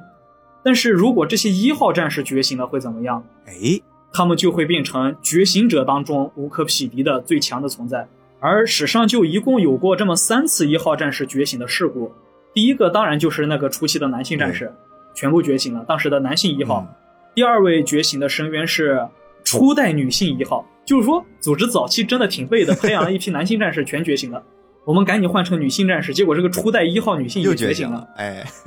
后来又因为组织的失误，后来的又一个一号的女性战士觉醒了，就一共有这么三位。历史而由这些一号变成的觉醒者，他们就被称为深渊者。嗯之前也说了，组织对觉醒者的态度是有委托就出手，平时不会去主动去讨伐他们、招惹他们。而深渊，深渊是什么？不可直视，不可靠近，太恐怖了。别说委托了，组织都不想承认他们的存在，赶紧躲着。没错，就有种伏地魔那种，别说躲着，都是开始避免提到这么几个东西，就用深渊来代替他们，嗯不可靠近，不可直视。这个也基本上合上了咱们前面说的这个地理位置的区别啊。我们刚才只是强调了东边儿啊，是咱们组织盘踞的那个那个老挝老巢，然后呢，那么西边、南边、北边，我们刚才说有三个怪物，哎，其实就是张同学刚才给大家介绍的这三个深渊，各自占一头。对他们也就没有去之间互相没产生什么冲突。大家都知道，我们仨要打起来，肯定是两败俱伤，怎么都是让第三方占便宜的，我们就和平相处吧。而且这个地盘也够多，咱们一人占一方，嗯没什么利益冲突，这一两百年都没什么事儿。那位初期的男性觉醒者就跑到了那个北方，他就是北方之王。初代女性战士觉醒之后，他占据了西边，他是西方之王。后来组织自己不小心造出来的那个就是南方之王。所以在这个介绍之下，我们大概就对这个世界观哎比较清晰明了了，包括各具的势力盘踞啊，包括组织啊，包括大件的一些设定呀，大家都很清晰了。其实，在我们说的这个第一个部分结尾这块儿，它就落脚在突然有一天呀，它是由这个西方的深渊者引起来的，就西方深渊者突然开始就疯狂的想办法让现在历任的这些大剑觉醒，然后他想收之麾下。哎，后来一问为什么呢？是因为他首先察觉到北方的这个大哥，北方是那个男性嘛，他们当时天寒地冻的男，性那大哥那个大哥呢，最近好像也开始做这事儿了，疯狂的就收集这些觉醒者，而且他身边好像多了一个更厉害的传说级的角色。当然，我们顾名思义，这就是咱们在前面一直说的这个曾经在敌神那一代的觉醒的那个排行第二的超级战力啊，最终大 BOSS，他跟着北方大哥了，哈哈，北方大哥现在很强。对，当然此时西方之王也不知道那个二代有多强，只知道之前有一个神经病一样的觉醒者突然跑到北方领地，跟那个北方之王大哥打了一架，最后他肯定理所当然的认为是大哥赢了，毕竟大哥是最强神元者嘛。毕竟跟大哥打了一架，居然没死，然后大哥就宣布我收了一个女人，以后她就是我的人了。吓坏了，西王就知道了有这么一个人，一个女性觉醒者，跟大哥打了一架，不仅没被打死，还成了他的人。然后大哥接下来身边北方的这些觉醒者就开始聚集，他明显有扩张势力的这个动向。然后西王就未雨绸缪一下，虽然真打起来我也不怕你，就算打不过你，你也弄不死我，但是你有什么动作，我还是得提防着点。我就也开始多弄些手下扩充一下。嗯然后组织就盯上了，哎，咱们和平共处这么多年了，你们怎么就突然搞小动作了？这我们必须得盯着点。其实就是在这个背景之下，哎，引出了一个很重要的一场战役。组织呢就派出了二十四名大将，当然是包括咱们主角在内的，啊，也有刚才我们说的主角，他们曾经一起约定要当成秘密活下去的他那些姐妹们，啊，二十四个人一起就被派到了北边去做了一个北地讨伐战。组织希望这二十四个人相当于是联合起来吧，把人那个北境之王给干掉。但是你想想，怎么可能嘛？你派的又不是那种绝对的战力。组织其实是对他们隐藏了消息，没说你们这次要去对付的地方有那个深渊者，只说最近北地觉醒者比较多，你们多派点人过去把他们收拾一下。他们是去了之后，正好负责这次作战的总队长又是咱们的大米姐，大米姐，大米姐就给克利亚他们都说了一下，那个深渊者就在北地啊。组织这次明显是没打算让咱们活着回去啊，而且就算没有那个北方之王，就光北地聚集的这几十头觉醒者，那咱们打得过哪一个？就明显是个送死的任务。对，没错。这个时候你会发现，巴木老师他笔下的这些角色，他不只是一股子莽劲儿就上去就干，他是塑造了很多很多的智斗的场面。这一场就把整个作为领导者的这个大米姐给他塑造的就非常非常的光辉，让很多人一下子就爱上了这个角色。他首先你看做了一件什么事儿哈，二十四个人。咱们呢，按照四五个人一小队，我们可以劈成五个小队，而且这五个小队呢，我们要做的是把战力要平均分。你不能说你战力高的几个凑一个队，对吧？你剩下的三四十名凑一个队，那你剩下那几个队不就是白送吗？他会把实力平均分一分，中间他们会有几个觉醒者已经过来要挑战他们了，但是大美姐姐在她的指挥之下，发现啊他们好像还真的战胜了。大米解释当时是要求所有的小组全员参战，每个小组战力差不多，大家一到两个组缠住一头觉醒者来打他，然后就有一个小队长就不服啊，让我们这些比较强的上去扛，战果应该也差不多。但你让全员参战，那不就是拿那些排名比较靠后的让他们送死吗？大米姐就要让他们自己想明白我的生意在哪。那你看，你说我让他们去送死，那谁死了？大家不都活下来了吗？如果没有我的指挥，真的让你们这些比较强的上去乱打，那些弱的那才真的会死，你们根本保护不了这些人。然后大家就发现，哦，这个队长有两下子啊。对，而且大梅姐其实说了一个特别特别牛逼的点，我印象很深啊。大梅姐说。你看，我们经过这一场战斗之后，是不是在座的那些没有讨伐过觉醒者的人，他们都有讨伐觉醒者的经验了？对，哎，这一看就是一个玩过网游的人的心态呀，对吧？咱们玩过网游都知道，你带小号你去打 BOSS，小号能吃到经验，它可以升级啊，它升级快呀。对。对吧？你把小号都踢了，全是你们妈排行榜前十的人在那打，你小号怎么办？永远都是小号。这些人一看就没有打过网游。哎，大美姐就是一个 一看就是网瘾少年，她用这种方式，她说出来了。这是第一层啊，这是第一层。第二层非常高级的一点就是，其实原则上大件的一种分布或者说组队方式，就是谁排名靠前谁说的算。是的，其他人就没有问的资格。你问了之后，我也没有打你的资格，你就服从安排就完了，就跟军队。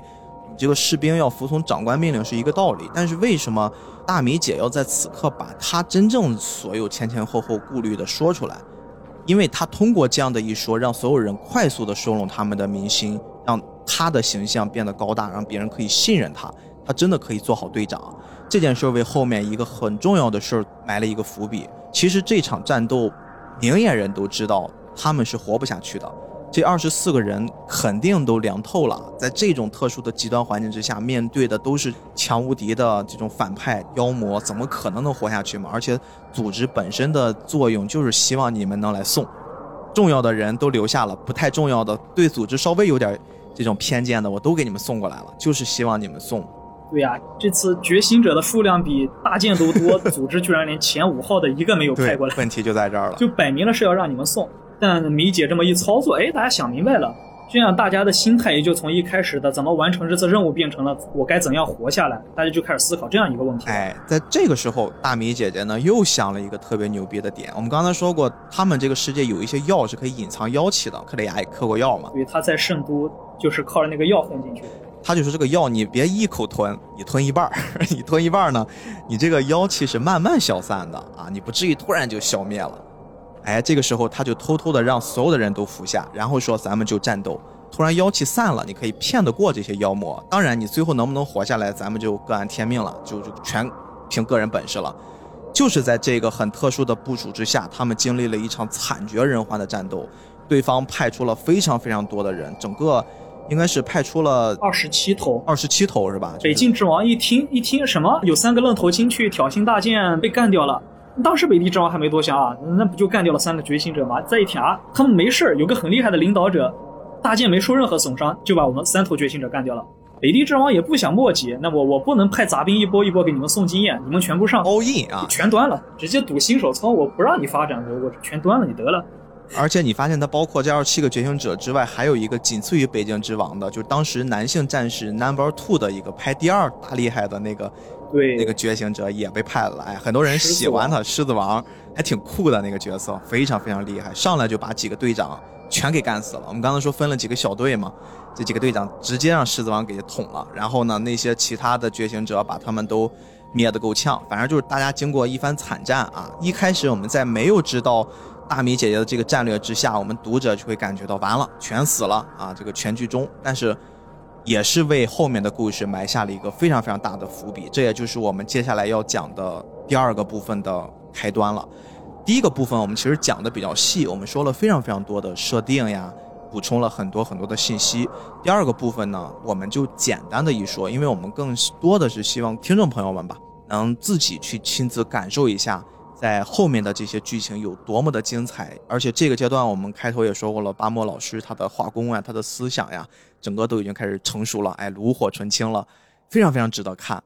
咱们简单的先说一下，就是七年之前的那场战斗最后的结局啊，就是这二十七名觉醒者，他们把这些大剑全部放倒了之后，兵分两路，一边直接往那个总部，对，一东一西，往这个总部先去了一波，再一个就是往西边跟这个西境之王打仗去了。北境之王自己一个人就跑去了南境之王跟人单挑，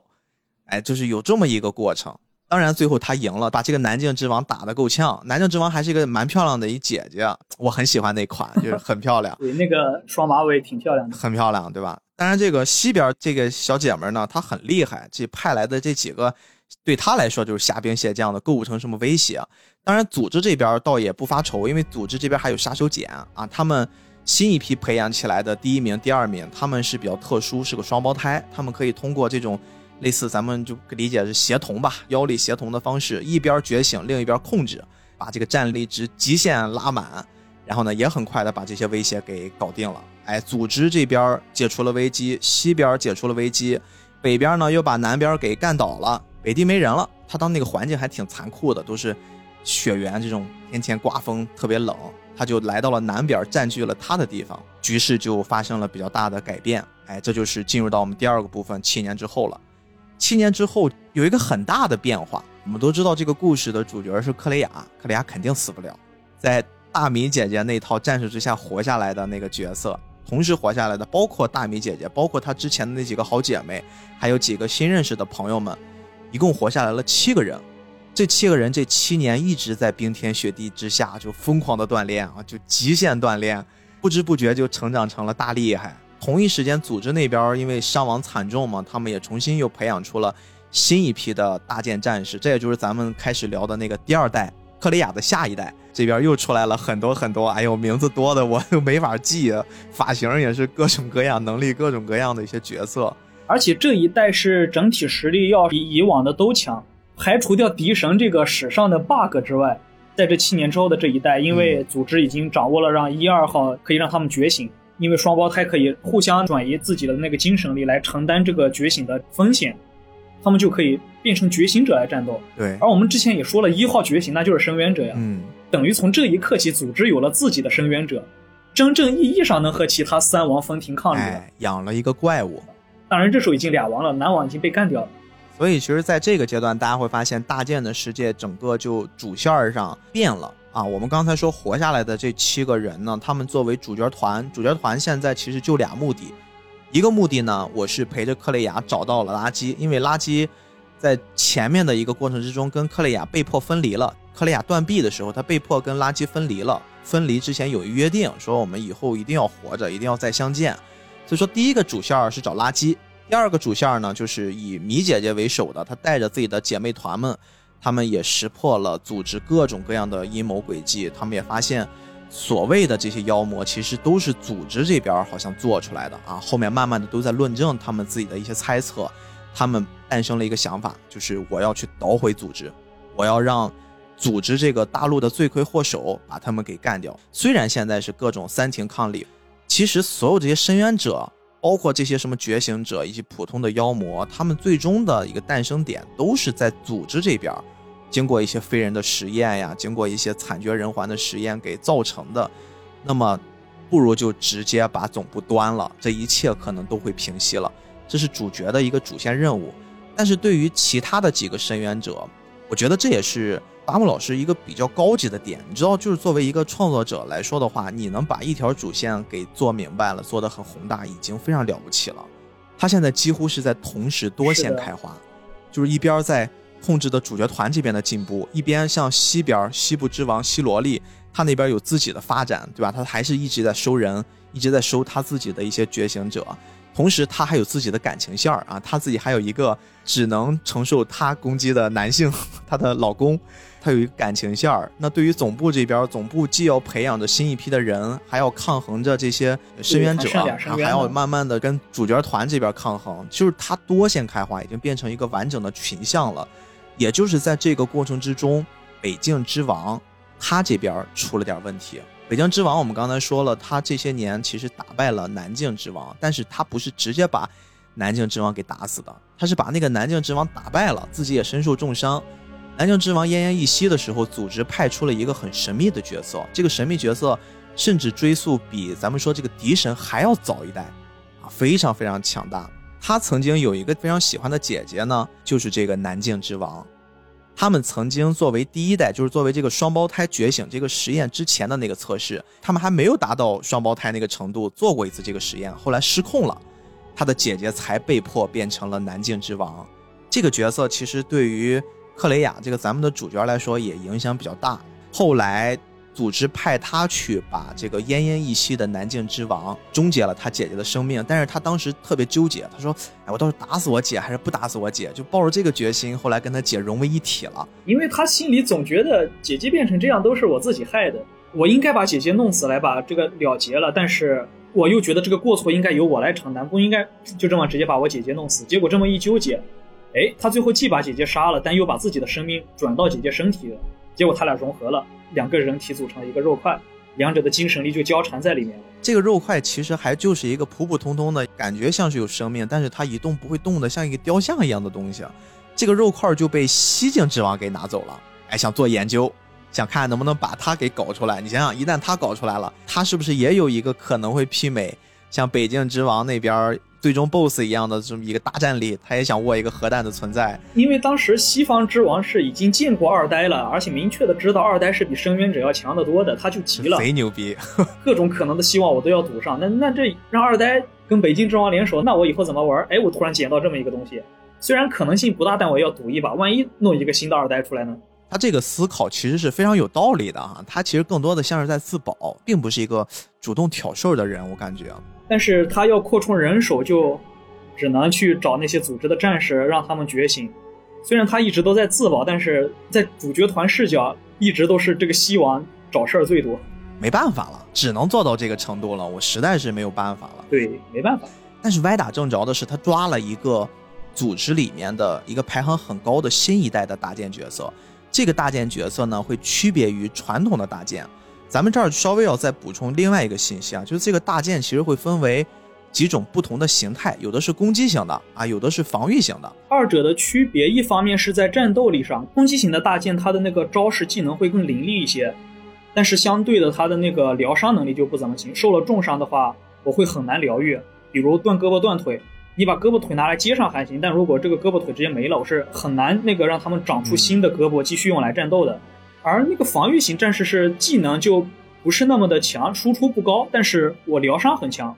胳膊腿断了，只要给我时间，我就能长出来新的，而且可以继续战斗。攻击型战士也可以长出新的胳膊和腿，但是长出来之后的就不能用于战斗了。就是说，他们受伤就是长期削弱。对，这就是解释了我们为什么说这部作品是一个暴力美学的一个极致啊！除了本身这个画风很漂亮之外，因为他们战斗经常会断胳膊断腿的。就会变成一种家常便饭，而且断了之后，有的是立马就接上，有的是立马就生成出来，跟短笛一样。所以这个也算是一个比较独特的设定。除了我们刚才说的这个攻击型战士和防御型战士之外，其实还有第三类，就是一些特殊型的了，比如说感知型的，他们可能感知力就会比较强。这次这个西边的大王，这个西面条呢，他就抓了一个新一代组织培养的一个感知型比较强的，就是他可以很精确的控制妖力的。他的目的就很简单，他就希望能把刚才咱们说那个大肉球捆绑在一起的，包含着南之深渊和这个拉花娜这姐妹俩的这个组合。对，想给他们激活一下，激活一下。哎，这个词用特别好，激活一下。一般人我没办法，一个感知型的战士，我能把自己的妖力释放到这个肉体里面去感知里面的情况，能刺激他醒过来。其他战士做不到，感知型才行。但感知型非常少见啊，他就等了这么七年，哎，终于抓到了，七年又七年。哎，抓到了，但是抓到之后，其实也没有给他带来很直接的帮助。这个帮助其实还是靠主角来给他完成的。通过主角的一些歪打正着吧，还真给激活了。这一激活不得了，又是一个超越了深渊级的，至少是一个深渊级别的战士吧。而且他整个呈现的一种状态就很像是这种双子女神啊，有两个背靠背的女性站立在一起，她们各自长出一条翅膀，组成一个完整的翅膀。技能也非常的变态啊！这个画的真的是非常华丽，因为它的诞生实在太特殊了，强大的妖力还把咱们说这个二呆哎最终 BOSS 给吸引过来了。这个一堆混战之后呢，我们就只说结果吧。大的结果就是 二呆包括克雷亚，包括双子女神，又统一被封印在一起了，变成一个更大的肉球，这就很扯淡。当时是那个二呆发现这个双子女神很难搞。威胁太大，我要搞定他。然后双子女神又感应到这个二呆强的有些离谱，太危险了，凭本能的就想把他杀掉。而克雷亚呢，没想那么多。二呆一看，哇，这不宿敌吗？跟队友一招呼，你们走，没你们的事了。虽然锻炼了七年，但跟这俩超越深渊的还是没法比。在开战之前，克雷亚也不知道为什么，反正就是拉花娜醒来之后，用最后的一点意志，把自己的记忆全部给他了。他也不知道为什么。那二呆来了，这个双子女神也就突然觉醒了。现在全是敌人，我只能先打。结果就是打着打着，这双子女神就开始把周围的妖力全部吸收起来。我既然打不赢这个二代，我要拖死把它封印在这里。然后当时克雷亚感受到了这个做双子女神的想法，就没有抗拒，主动跟双子女神融为一体了。咱们就联手把这个二代封印了吧。结果这三方混在一起，变成了一个新的肉块。这一战就这么结束了。这几乎就是我们说在最终大决战之前的那场最大的战役。后面还是会发生了很多很多小的插曲，包括米姐只身一人潜入到总部啊，准备把总部给灭掉。中间有一个。还比较惨烈的战斗，这个一会儿咱们可以单独拎出来稍微再一提，然后再包括这个组织在最后濒临灭亡的时候，他们又开启了一个很疯狂的实验啊，他们把历代还存留下来的 Number One 的这些女剑士的尸体，重新再通过技术把他们激活，让他们复活啊，有点像碎土转生之术啊，你们可以这么理解。同时把他们再培养成新的深渊，因为之前的老的三个深渊呀，他们都死的差不多了。啊，这边西边也没了，南边也没了，北边也没了。二代和双子那一战里面，西王被卷进去没掉了，然后北方之王这些年里被组织一点一点也耗死了，真的是活活的给耗死了。老一代的三大深渊一个都没了。既然说了妖魔是组织造的，他们肯定有目的。其实我们想要的就是深渊者那种级别的武器，但是但我们发现这个东西一觉醒吧，它就没有理智了。那我们肯定不能把它应用到战场上。组织一直想要的就是有理智的深渊者，然后现在一看，哎，这战场上有二代，还有双子女神，哇，居然世界上还有超越深渊的家伙。组织就想，哎，那我们再试一下，能不能弄出来这种级别的武器？然后我们就一想，哎，那我们就把比较完整尸体的那个利刃一号给它复活了，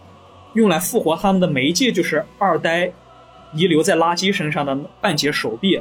用二代遗留的肉体来复活这几个一号的尸体。这样我们就能弄出来几个深渊者用来当诱饵吸引二代，这就是组织下一步武器研发的这个目标。但是米姐可不会给他们时间。这边我摆平了你们新造的这几个深渊者之后，抓紧时间跟垃圾他们里应外合，我把整个组织已经给你端了。这个时候组织没了，但是出来了三个深渊。这三个深渊好是好在他们还并不是目标一致啊，其中有两个深渊打起来了，然后有这么一个深渊呢，他还特别强，笑到了最后。最后的这个大决战就会比较直接，整个战场上包括了活下来的七个女战士，当然牺牲了一个，加上他们这一路上收集的新一代的这些大剑的女战士，就是现在组织没了，现在还活着的所有大剑都是自己人，大家就一起战斗，他们都统一起来了。掉线许久的垃圾也回来了。二呆现在是作为一个绝对的反派，然后同时呢，我们刚才说过，剩下的三个新的深渊还活下来一个最厉害的，他也加入了战局。同时，克雷雅他自己作为一个比较特殊的个体，我们刚才说跟二呆封印在一起，他也被解封了，他跟二呆同时出来了，大家展开了一场莫名其妙的混战。这场大决战也吸引来了最后在这个大陆上残存的一些当年的顶级的这种觉醒者吧。啊，每一代每一代的觉醒者，其实他们都闻风而来，然后一直在总战场上去观摩。最后的这一场战斗其实是充满了各种悬念和铺垫。我们在前面这个故事里面，嗯，巴木老师做了非常非常多很细小的设定，我们逐一的都可以通过这部作品解开。你会发现。他首先很用心，他不是会像一些传统的作者，他一边画一边去设定新的桥段。他真的是在最开始的时候就已经做了一个比较完整的布局，一些小的细节，一些很早期的设定，他到后面都开始给你补上了。包括为什么大件女性正面都是我们感觉很曼妙的身体，哎呀。但是很多人看到了都会躲避，一开始都给一些背面的镜头，在这儿也逐渐的露出来了。他们身体上有一个非常非常恐怖的缝合的痕迹。最后的这场大战，在所有人都接近绝望的时候，因为我们说了二代实在是太强了，克里亚本来准备牺牲自己，但是他体内现在被太多太多的人寄予了希望，以及他背负了太多人对他的寄托。他本来想牺牲自己变成所谓的觉醒体，但是我们知道他正常觉醒一点用没有，因为二呆可不是一个普通的觉醒者，甚至都不是一个普通的深渊。对，克雷亚自身的这个肉体上限太太低了。后来是用了一个什么办法呢？就非常戏剧性的一幕就出现了。还记得克雷亚本身的身体构成吗？他曾经体内有四分之一最强大剑士啊，我们说的这个敌神的血肉。而且同一时间，像拉花娜还给了他一些记忆，不断的在克雷亚想自我觉醒的时候，都会有一种莫名其妙的力量在拽着他，不让他觉醒。他突然想通了，哦，原来真正你们希望给我传达的这个信息是，不要用我自己的力量觉醒，而是通过我去召唤我们这个最强女战士。啊，这个敌神就在最终的一场大决战里面登场了。这一登场，真的漫画里面我自己看的整个汗毛都起来了，就特别的振奋。虽然只是图文，但是我相信看过的人一定能感受到那种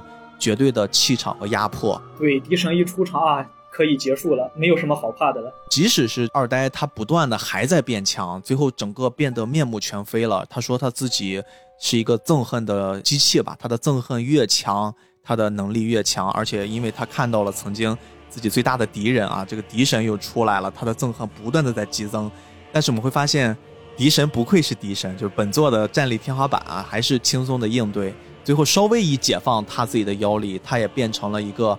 非常非常漂亮的像天使一样的觉醒状态，然后用他自己的一击，带着所有人的希望，解决了这个世界上最强大、最邪恶、最恐怖的敌人二呆。二呆最后也完成了他自己的一个小夙愿。其实二呆在最后的这个阶段，他也会有属于他自己的一个小故事。其实这个小故事，我觉得还挺值得拿出来探讨一下的。因为到了故事的最后，我们能逐渐的发现，就是这些战士他们真正的强弱，会跟他们当时在经历过被妖魔袭击的那一刻，他们对于妖魔的憎恨有多强。他们最后可能变成大剑的这个战斗力就有多强。这个二呆可不是普通的，比如说他目睹了别人杀了他爹、杀了他全家那么简单。我当然我说这个简单只是针对故事里面的，我们知道这是一个很悲痛的一个经历。是这样的，但是大剑好像都是这么过来的，就单拎出来，大家都很惨，你你拿什么比？但是二呆之所以这么强，他当时的那个经历实在是我在看那个漫画的时候，我太心疼这个姑娘了。我说真的是我心疼她。因为他们当时所在的那个村子很穷，我们知道一般的村子如果有了恶魔啊，事后也知道这些恶魔其实就是组织里面自己造出来的。他们这个很穷的村子，没有钱去凑金子，然后让组织派大剑过来帮他们除魔。哎，这个村长很聪明啊，村长找到了一种，我不知道是不是很讽刺啊？你看这个故事是差不多有二十年了。在二十年后的今天，我们其实也在用这套方式，在做着同样的和不好的事情抗争吧。恶魔定期是要吃人的，那如果没有钱找大剑，普通人又看不出妖魔的样子。当时的村长想了一个办法，他们村子十五个人，五个人分一组，把他们关到一个房间里面做隔离，隔离两个周啊，这个非常像我们现在这个新冠自我隔离两个星期，差不多就是必须要进食的一个周期。这个点儿到了，他就必须吃人。对对，我们这个时候就可以自我排查了嘛，对吧？如果你在隔离的那个屋子里面有人死了，那就代表是这里面有那个妖怪，我们就把那个妖怪再想办法解决吧。如果那么这十五天结束了，那边安然无恙，那么我们就再换下一波啊，这么轮流，早晚就能排除出来。其实现在看起来挺讽刺的，就会很像这种魔幻现实主义。但是咱们稍微扯远一点现在国内的这个疫情肆意，我觉得，嗯，有时候一些。我们曾经在作品里面或者想象里面感觉到不可思议的东西，或许真的它就是来自于我们现实，包括这种很智慧的处理方式，这就是来自于人民，来自于我们啊最朴实的一种智慧。当然，这是大剑这部作品，我们刨除了一些国籍上的一些民族矛盾之外的，我们能看到它很神奇的、很牛的一点啊。刚才我们说到二呆所在的这个村子，他们因为很穷，他们用了这种隔离方式。当时在做最后一轮排查、自我隔离的时候，他们全家被关在一起。当时他的全家有他的父亲、他的哥哥、他的姐姐啊，好多就全家都在一起，五个人啊，马上就要放出来了。突然，他们家里面还真的有那个妖魔啊，就是他的父亲。父亲就实在忍不了了，就把他的全家都给吃掉了。然后这个二呆作为小小的小姑娘呢，她真的就刚好那天目睹了他的这个变成妖魔的父亲把他们全家都给残害掉了，那个场面非常的血腥。但是就是因为他们闹的这个动静太大了，而且外面的人已经基本确定恶魔这些妖魔就在这个屋子里面了，他们也放弃掉了平时给他们送水呀、送食物呀，保证他们基础生活的这么一种可能性。中间又隔了很长一段时间，他们才能把这个隔离的小房间打开。他们会发现，里面包括妖魔在内的所有人都死掉了，只有这个二呆这个小女孩活下来了。我们大概都可以想象她经历了什么。首先，一定是作为这个小姑娘，她自己手刃了变成妖魔的父亲。其次呢，这么长时间，她作为一个人类，她到底怎么活下来的？她总得进食吧？大家可以想象她自己所面对的这种。炼狱般的景象，所以她之所以最后能成为一个反派的大 boss，觉醒之后这么牛逼，就是跟他的这段经历是有关系的。但是你说他是纯粹的恶吗？他纯粹对于这个世界充满不满吗？也不是，因为他曾经某种程度上来说，他救过克雷亚，他可能在当时给自己做了一个类似咒约的东西。他说：“我不能去攻击那些年轻的小女孩。”也就是这个样子。当时在二代斩杀了这个敌神的时候，跟在他身边的小小的克雷亚活下来，可能就有这个原因，也是一种很宿命的东西吧。我觉得到最后，通过这种宿命，最后终结了他自己，也是给他了一种解脱。整个这个故事基本上就结束了。反正很多人会说大剑有点烂尾，大剑在结尾的时候。本应该可以画得更大，对吧？因为他整个最后还埋出了一个更大的世界观，在他们这个国土上，其实应该海那边还有其他的敌人啊，这个套用巨人的那种说法。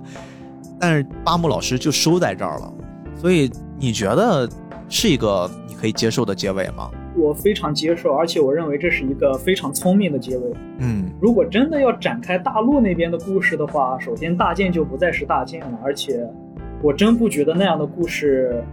不是说我觉得巴莫老师没有能力去画好它，我是真觉得很难有人能把这个故事把控好，更何况他还是个月更作者，嗯，展开才会真正的烂尾。我一直是这么想的。是是是，而且大剑是他的第二部长篇漫画，他在大剑之前创作过另一部长篇漫画叫《冷面天使》，这个也动画化了，可能很多老二次元知道这个动画。嗯，冷面天使和大剑风格完全不同，它是一个喜剧。故事的主角是一个长相特别凶神恶煞的一个高中生，就那个牙齿就跟鲨鱼一样是尖的，那个眼角是吊起来的，还剃着那个光头，再穿上日本的那种高中的那个男生的经典的那种黑不溜秋的那个制服，就感觉是不良少年里的不良少年这种感觉。他其实是一个骨子里热爱学习，而且特别善良，总是帮助别人的这么一个人。但他长得太可怕了，有一些经典的场面，他开学第一天，班上的几个不良学生。来班上找事情啊！那边那个谁的座位，老子就想坐这儿。你找抽是不是？给我让开！过去一拍他桌子，男主转过来啊！你要干什么？男主真的是抱着跟同学打招呼的心态啊！你有事吗？哇！几个不良直接吓跑了。回去告诉大哥哇！那那个班有个了不得的小子，我们惹不起。大哥不服啊！什么小子还能这样？结果见了男主一面，卧槽，全跑了。男主就这样，我只想安安静静当个学霸，结果他们以为我是恶霸。其实就是这这样一个相当反差的喜剧。但是有一点是一直没变的，男主心底是特别善良。当时是那几个不良想打他，结果他们那几个不良不小心把自己的手弄伤了，男主就扑上来想帮他们包扎一下。那几个不良还以为是想过来打他们，就是这样一个设定，长得比谁都可怕，但是心地特别善良这样一个男主，听起来跟大剑完全扯不到关系。到了大剑这边，他就开始创作一个比较暴力美学的一个奇幻作品。嗯，大剑完结的时候有一个访谈，当时记者就问了八木教官。画冷面天使的时候到大剑这两部作品之间风格差别非常的大，你是为什么要把大剑画成这样一部作品呢？当时八木就是这么说的，呃，我是创作的时候，我想的就是我一定要创作出一个美好的故事，不管怎样结局我一定是要大团圆的，而且我想塑造的就是这种人心里一定要把那种比较好的东西表现出来。其实不管是冷面天使还是大剑，不去组织这个作为反派登场的形象之外。这些大剑了，那些觉醒者了，真的很难把他们当中的哪一个作为纯粹的恶人去看待。没错，没错，他们都有自己的原因，都有自己作为人性的一个闪光点。你看二呆坏事做尽，把大家最喜欢的敌神杀了，最后一场乱战，那个把七剑大家非常喜欢的塔巴莎给杀了。也弄死了组织的很多好人。但最后我们会发现，他其实是因为在识破了父亲的身份，把父亲杀了还吃了之后，刺激太大失忆了。他完全忘记了和父亲有关的记忆，只保留了对这个妖魔的恨意。正是这份恨意把他弄得非常强大。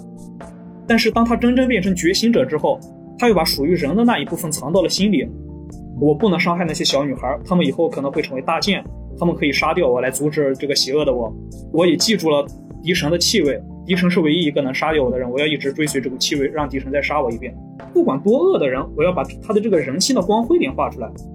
这就是八木老师一直在做的事儿。不能说这个大剑里的这个故事是在为那个大世界观服务的，应该说。大剑的主题核心一直都是人的闪光点，这个世界观是在为这一个主题服务的。最后完美结尾了，大家都有了合适的归宿，活着的人都幸福的生活下去了，这就是一个完美的结局啊！还有什么烂尾不烂尾的？嗯，人性的美好，这才是大剑的主题，不是说我非要把海外大陆他们各种世界大战画出来，就想追求那个就本末倒置了。大剑一开始就不是在追求那个，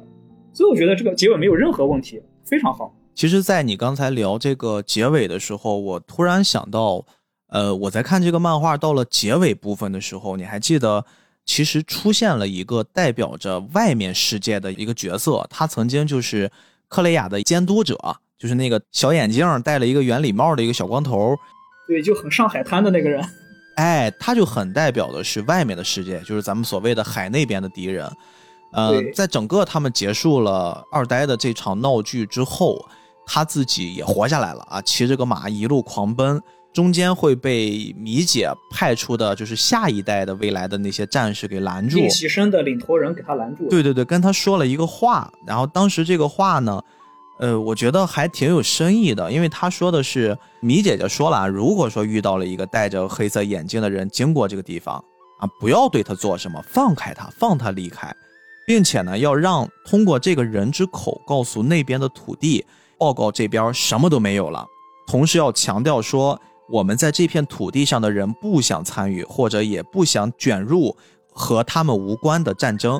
同时，最后还给了一句警告，就是说，如果你们对于这片土地还有任何的企图，那么我们剩下来的所有的战士们，我们都会成为砍下你们头颅的利刃，也就是咱们这部主题的大剑。其实，如果我们不包含任何对于这个作品，或者说对于巴木老师更深刻的理解，你单从他们最后的这种对话上，你也能感觉出他在结尾的时候，真正想给我们呈现的一种是跟大剑这个片子气质截然相反的一种结局。大剑这个故事本身其实讲的是一个复仇的故事，讲的就是克雷亚这个小女孩她自己的一个复仇之路，在路上遇到了各种各样的人，各种各样的朋友。然后他最终实现了自己的复仇，但是你会发现结局完全不是在讲复仇，结局反倒讲的是一种放下，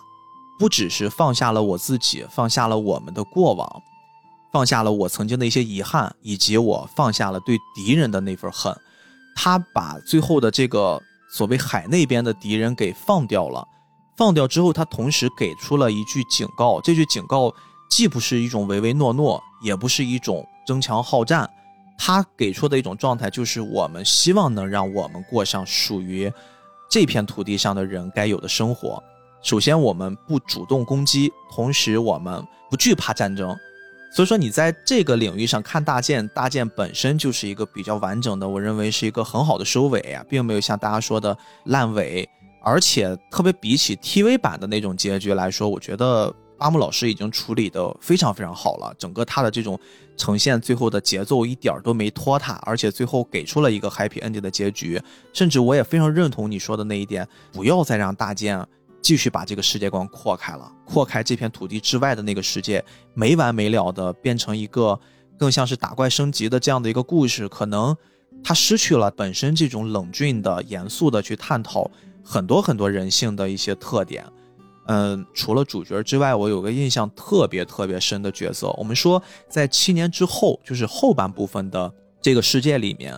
组织重新培养了一批大剑。在这一批新的组织大剑里面，有一个他很像是当年克雷亚我们这个主角所在的那个位置。他甚至啊，自己连当年克雷亚的那种能力都没有。我们知道，从一个人转换成一个大剑，你是需要。继承一些妖力的，妖力达到一定程度，你才能比如说瞳色改变呀、发色改变。她连头发的颜色都没有改变，对，色没有变，整个就是一个非常非常可怜的一个小女孩，更是被各种人看不起。但是呢，八木给她赋予了一个很特殊的能力啊，很多观众朋友们很亲切的叫她叫奶妈，因为她用自己的真正的这个身体去。哺育了一个实力很强，但是心智并不是很健全的很小的小战士，也是一个非常非常强大的敌人了。一个小女孩，但是她自己在跟这个小女孩保持一种关系的时候，首先她知道自己的能力有几斤几两，但是她又要肩负起一个就类似是一个普通人背着一个核弹走在马路上，她还手里面握着这个核弹的炸弹开关，但是她逐渐的从。可能麻木不仁、死脑筋，慢慢的成长到他有了自己的主观判断，再到后面他可以去为了人类的伟大，为了他自己所爱的那些人做牺牲。他最后做的一件事特别让我感动，就是他们实在打不过那些敌人了，他也尝试着跟自己的搭档做了一个配合，也是用超乎自己能控制范围之外的这种能力，解放自己的妖力，保护住了已经濒临崩溃的自己的女儿，然后把她给拉了回来。但是在拉回来的最后一刻，他用尽了自己全部的力气，走进了那个小女孩。他给她施展了一个类似除去了她记忆的能力，让这个小女孩失去了整个跟她的这个妈妈相处，跟这个最弱小的战士这段时间经历里面相处的点点滴滴，他完全给她摒弃掉了，既保护住了自己离开之后这个小女孩失去她自己认为的母亲的这种悲痛啊，防止她的一种暴走。另外，我觉得也是对于。在这个很严苛的、严酷的环境之下，甚至他当时死亡的时候是看不到希望的。他给到了自己所能给到的这个最爱的人最后一点点力量和希望。这是很多很多作品里面都会有的这种很微小的形象，但是越是这种微小的形象，它就会诞生这种。很大的力量，很能鼓舞人心，而且特别容易让我们普通人、普通观众能感动，就很像是《一拳超人》里面的那个骑自行车的那个无证骑士，就他们给我的感觉都非常的相似。其实整部漫画看下来，我觉得称得上是泪点的就两个地方，一个就是刚刚说的那个最弱小者，他作为最弱的一个大剑，把在场的所有人都拯救了，同时完成了一项奇迹；还有一个就是前期敌神和。克雷亚结伴旅行的那段路上，迪神封闭的内心被克雷亚解开了这个心结。虽然是在微笑，但内心特别的骄傲，觉得我和这个世界格格不入的那种表情。迪神第一次哭了。迪神当时是把自己排斥在世界之外。我觉得我和所有人都是不一样的。但当时克雷亚在哭，他也在哭。迪神第一次发现自己是可以和人共情的，就是当时那个非常经典的台词啊，正是因为有了你，我才第一次发现银色的瞳孔也可以流出眼泪。这就是对最大的一个泪点。咱们所有刚才列举的，在整个这个大剑的故事里面，我们真的是竭尽全力的给大家，只是呈现了一个大剑主线的故事。他每一个角色都有属于自己的很动人的、很感动的、很别致的个人经历。所以说，大剑不太像是我们传统看的漫画里面那种。主线剧情很明确的，然后主角也很明确的跟着往前走，甚至我们一度在看这个漫画的时候，都会觉得我们一直在聊的这个米姐啊，她更像是主角，特别是在后半部分。对，北地讨伐战开始，米姐就是拿着主角的剧本。回过头来来看大剑这部作品，它既不像是我们前面说的一种传统的少年热血漫，又不是一个。呃，后面我们去聊的，我就给你把故事讲好，角色都不重要。它介于两者之间，它更像是一个群像，每一个角色在里面都有担任起了很重要的作用，而且它不是